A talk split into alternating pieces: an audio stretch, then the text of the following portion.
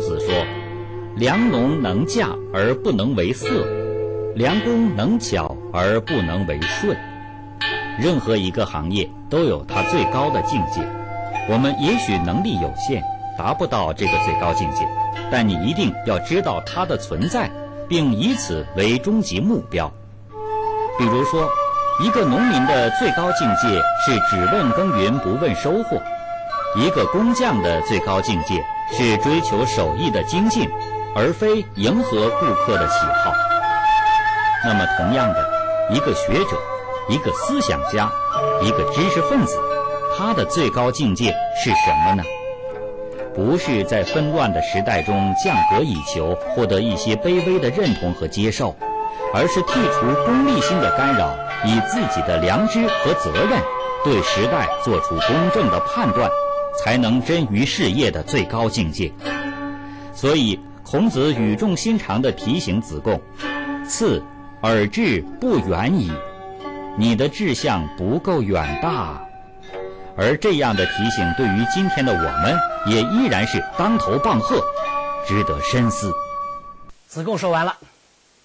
啊前面子路也说完了，现在孔子叫进了第三个学生颜回，这是孔子最信任的学生，也是境界最高的一个学生，年龄比前面两个都小。颜回进来以后，孔子用同样的问题，一字不差的问题问颜回：“你看看到底怎么回事？你对这个问题怎么看？”那颜回的回答。让孔子笑逐颜开啊，满心欢喜啊，因为他终于在他的学生里面找到了这么一个能够和他在同一个境界的人，这表明他的教育成功啊。如果学生真都都啊都达不到这个境界，那他总是有一种失败感的。那么颜回说了些什么让孔子这么高兴呢？颜回对老师说：“老师。”你的道很大，你的境界很高，这一点跟子路讲的是一样，子贡讲的是一样的。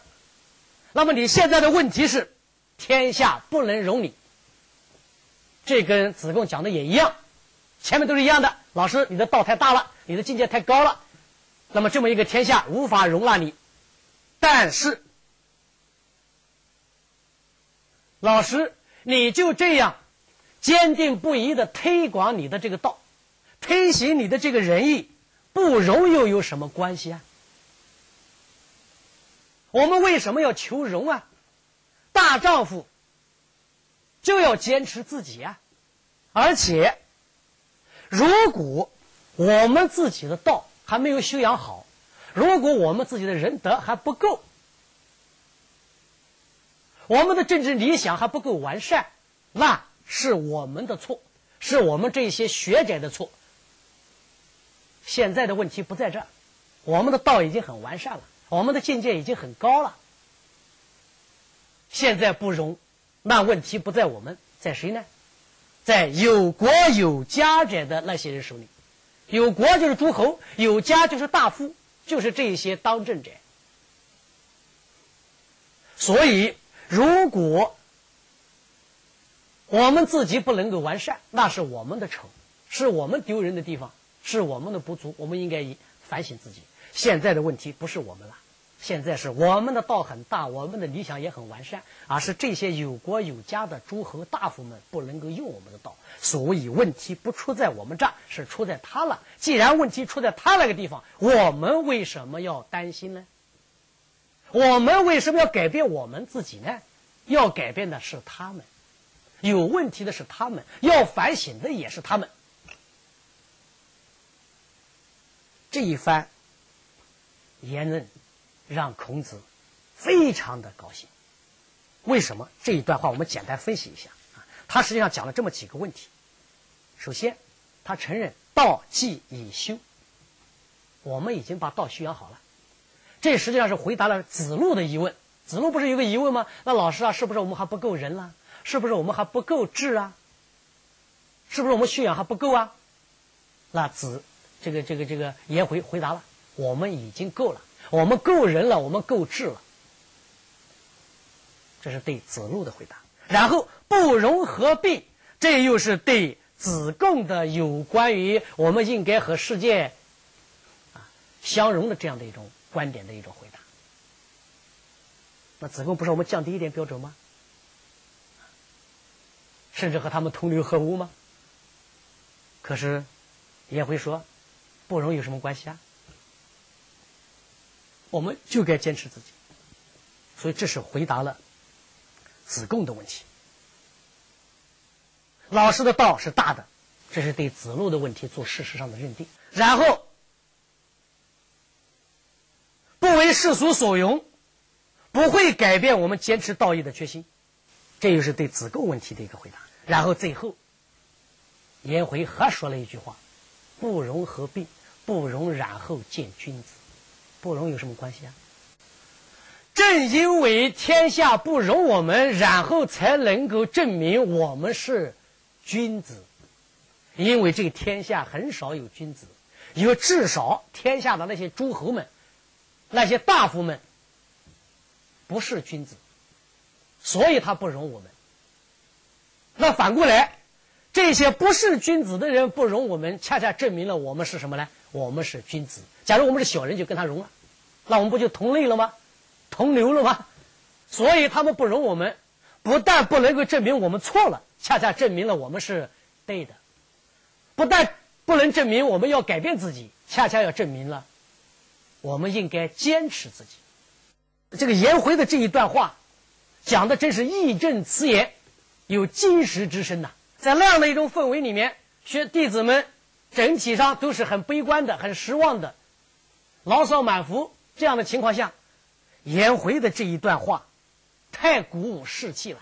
通过这样的讨论，大家知道了，是的，我们现在是很受挫折，我们现在的处境是很艰难，但是我们的方向是对的，我们的理想是对的，我们代表了这个时代的方向。作为一个君子，不会因为自身有挫折而改变自己的理想。现在有挫折，但是我们不改变自己的理想。所以颜回的这一段话，鼓舞士气，坚定信念。弟子们那样的一种消极的、悲观的情绪为之一扫啊，大家又都精神振奋了，又都斗志昂扬了。所以孔子听了这个话后也非常非常的高兴呢。他用开玩笑的口气说：“啊，有事则啊，颜氏之子啊。”说的真好啊！你这个严家的小子，因为这个颜回啊，他的父亲颜由也跟着孔子学习，所以他有的时候就说你这个严家的小子，啊，这也是很亲切的话。哎呀，你说的真好啊，严家的小子啊，你现在很穷啊，等你将来发了财，我给你做管家。你看这个老师给学生，是吧？这是一个玩笑的话，但实际上孔子也有一点什么味道呢？鼓励他。你别看你现在穷啊，将来你可能会发财，对吧？道路是曲折的，前途是光明的，对吧？等你发了财了，我给你做管家。一个老师说给学生做管家，那其他学生一听，当然觉得好笑。所以孔子这么一讲啊，大家一片笑声。刚才颜回已经把大家的斗志鼓舞起来了，把大家的信念坚定下来了。然后孔子再用这样一句玩笑的话，让大家开心的一笑。我们看看。经过这一场讨论，这么一个严重的政治的危机就这样度过去了。这场关于道德与成人的讨论结束以后，弟子们的意志坚定了，目标明确了，那么该解决实际问题了。于是，孔子派子贡去楚国搬救兵。子贡是一个出色的外交人才，他到了楚国边境的一个小城市富含。很快就请动了当地主政的社工，带领军队来接应孔子，一场危难就此化解。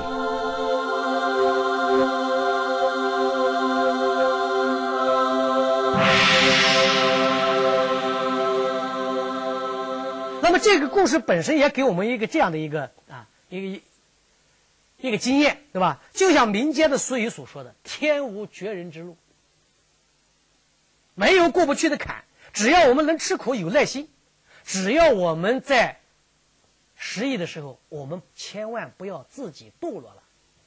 因为你一旦堕落了，你就永远没有机会了。只要你能够坚持，你能够不堕落，你能够吃苦，你能够努力，你总会走过来的。我们看看日常生活中是不是这样？有很多人一生里面可能有很多的挫折，可能也碰到过很多非常困难的时时期，但是只要他在道德上不堕落，只要他不为非作歹，只要他不违法乱纪，他坚持下去，保持自己的一颗善良的心，勤奋努力，凭自己的双手。可以这么讲，绝大多数的人最终都逢凶化吉、遇难成祥，是不是这样？你看看周围的，我们周围的亲戚、朋友、同事，你认识的、不认识的，是不是这样？那反过来再看一看，恰恰是那些为了功名富贵，不惜堕落下流、不惜不择手段、不惜行贿受贿、违法乱纪的人。往往最终的结果是很失败的，真是这样。所以在任何时候，坚持自己的道德信仰，坚决的告诫自己，无论在什么情况下，我绝不堕落，这个很重要，非常重要。因为你一旦堕落，你就永远没有机会了。你只要不堕落，你有机会翻身的。所以做人就是这样。那么，孔子在这一次讨论的时候，他也意识到这么一个问题，就是绝大多数的人对道德的理解都是带有功利性的，站在功利理性之外去理解道德的人是非常非常少的，很多人。都是这样，把道德看成是一个有效的、一个一个实现自己人生的一种工具。我做好人，我想好报，对吧？我为什么不做坏人？那我是怕别人，对吧？嗯，怕受到恶报。但是我们来看看，这样的想法很淳朴，但是问题，这样的想法潜有一个潜在的危险，它使你的道德的信仰并不坚定。为什么呢？你看，我做好人是因为我想有好报，但是如果你时间长了，你发现做好人没好报的时候，你是不是就疑惑了？哪一天你就说我不做好人了，道德就崩溃了吧？为什么？你对道德的理解有问题，不深刻，没有达到道德的本质。那反过来，我刚才讲的，我不做坏人，是因为我怕有恶报。你这个理解也也一般情况也行。一般的老百姓有这样的理解，他不做个坏人，他怕什么也可以。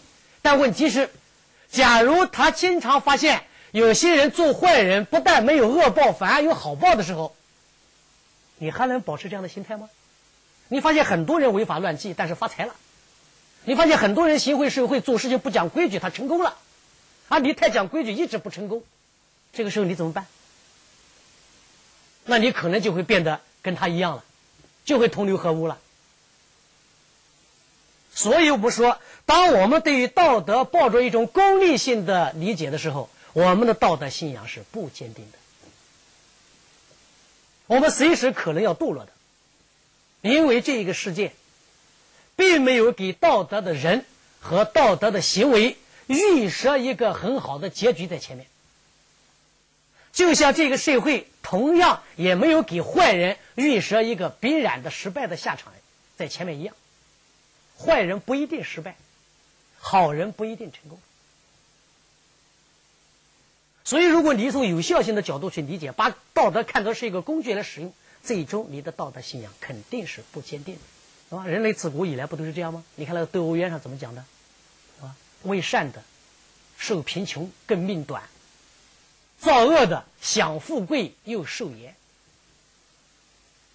这个作为一种道德批判是很有力的。我们说这个社会太黑暗了，那些做善事的人，终身都很贫穷，而且往往呢好人不长寿。那窦娥，窦娥不就是个好人吗？她坚持自己的道德，不愿意再嫁。她的婆婆受了冤枉，她主动承担过来，不是好人吗？但是她日常生活是贫困的，而且到最后还要被那些贪官、被那些流氓地痞最终送上刑场杀头。哎，这就叫为善的受贫穷，更命短啊，命还短。而那作恶的人怎么样？作恶的坏人往往怎么样呢？享富贵又受严，终身享受富贵，而且还老不死，寿命很长，是不是这样的情况？我们有时候看文学作品上常常写的“好有好善有善报，恶有恶报”，那是文学作品呐。是现实生活中不是这样的。文学作品为什么这么写呢？那是因为作家们很善良，希望鼓励我们。哎，你是好人，虽然你有挫折，将来会有好报的。你是坏人，别看你得意一时，你将来会倒霉的，对吧？然后他有劝世的心思，有这样的一种很善良的想法。哎，人们看了我这个书，然后就都是做好人去了，就不做坏人了。所以一个作家这样想很好，他有道德的啊这样的责任感。但是这是一种价值的判断，不是事实的判断。如果我们做一个事实的判断，真的就像关汉卿的《窦娥冤》所写的那样。你看，那窦娥冤最终，窦娥最终有没有得到公正？我们说有又没有。为什么说有？因为窦娥死了以后，他的父亲窦天章做了大官了，回来审案子了，然后他还有鬼魂。在夜里面，在他父亲翻案卷的时候，这个鬼魂出现了，向他的父亲诉冤，然后他的父亲才把他平反昭雪，他得到了公正。这个公正实现的可信吗？这是浪漫主义的手法，是浪漫主义的手法，不是事实。首先，鬼魂是不可能有的；其次，有几个被冤杀的女子。有几个被冤杀的人有这么一个将来做了大官的父亲呢？如果他没有这个条件，行不行啊？不可以。所以我们说他最终得到了公正，但这个公正是虚假的。真正他得到的对待是什么？就是他在刑场上的那一段。这一个社会在现实生活中，他最终的下场是被杀。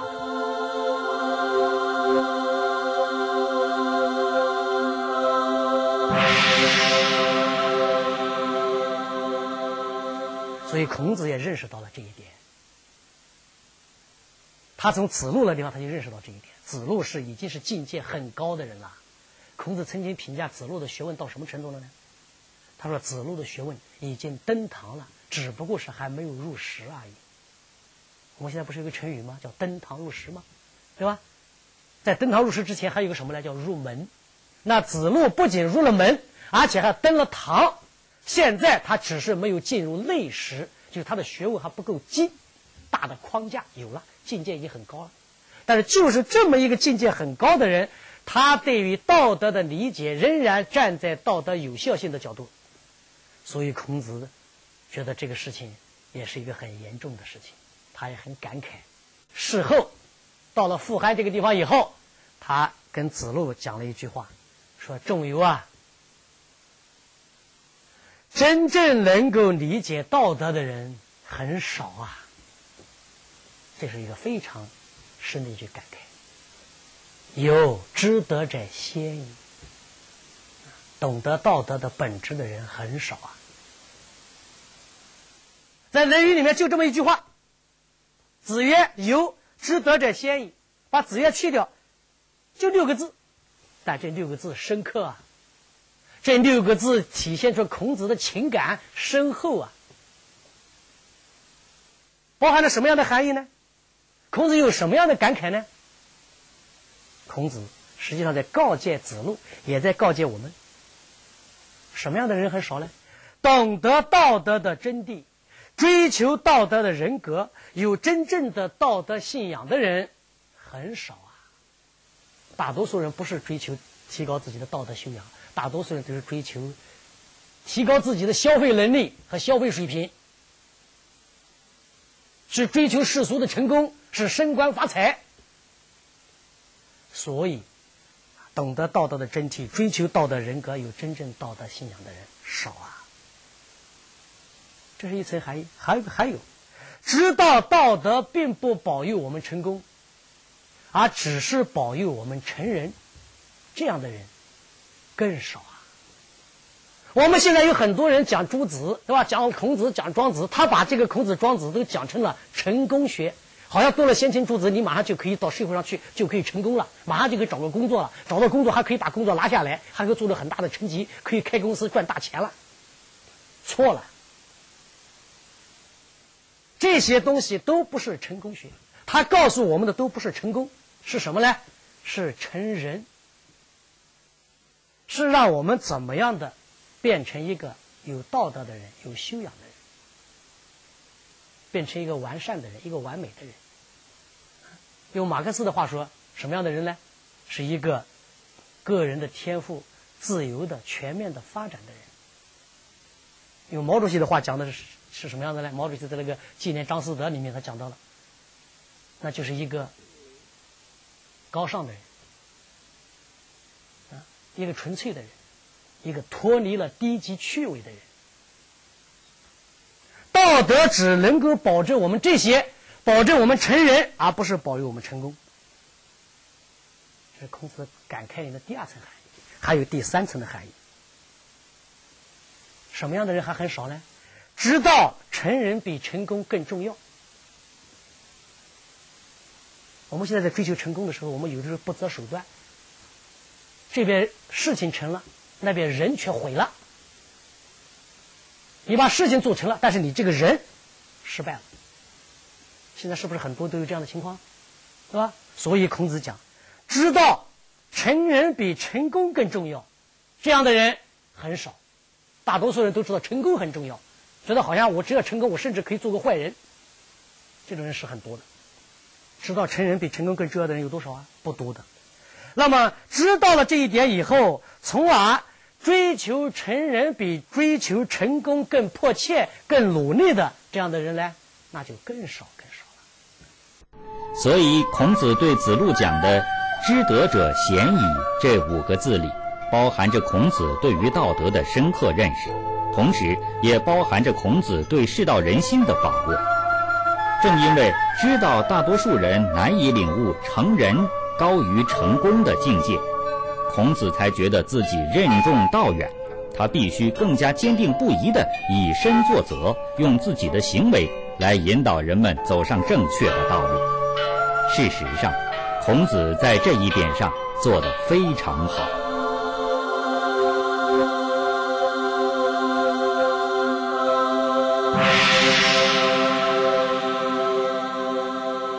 我们在前面讲过，我们这么一个没有宗教的民族。竟然创造了所有的世界上其他的民族不能够创造的奇迹。我们几千年的文明没有中断。我们这个民族有那么幅大的土啊，广阔的土地，幅员辽阔，有那么多的人口，却又有这么强烈的凝聚力。我们今天的凝聚力可能是因为通讯发达、交通发达。我们来想一想，在古代，就是在清代。在鸦片战争以前，我们电报也没有。北京城的皇帝和贵州的和新疆的这样的边远地区的小山村的人都有共同的道德信仰啊！正因为这样，在这么一个辽阔的远距离里面，大家都有共同的道德信仰，这一个民族才没有分裂啊！这个凝聚力来自谁呢？孔子啊！所以。我们看看，从这个角度讲，孔子不仅成人了，而且最后怎么样，成功了，而且成了大功了。所以我们也可以讲，成人的人最终一定会成功的，成功的人倒不一定成人，往往恰恰是人是失败的。我们这一讲就讲这个主题，就是道德与成人。